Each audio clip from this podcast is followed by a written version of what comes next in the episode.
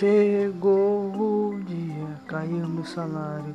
Uh! E agora faço o que? Pagar minhas dívidas, será? Eu quero.